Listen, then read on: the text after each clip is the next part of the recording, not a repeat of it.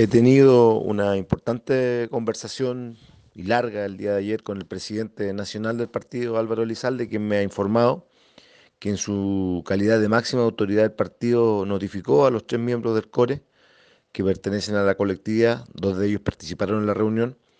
de que en los próximos días deberán presentar ante el Tribunal Electoral Regional de los Lagos una acusación contra los consejeros de Chile Vamos de Chiloé, los señores Kruger y Cárcamo, por falta de la probidad, para que de esta forma se proceda a un juicio que podría terminar en la destitución de los consejeros de Chiloé. Creo que esta es una buena noticia en aras de la transparencia.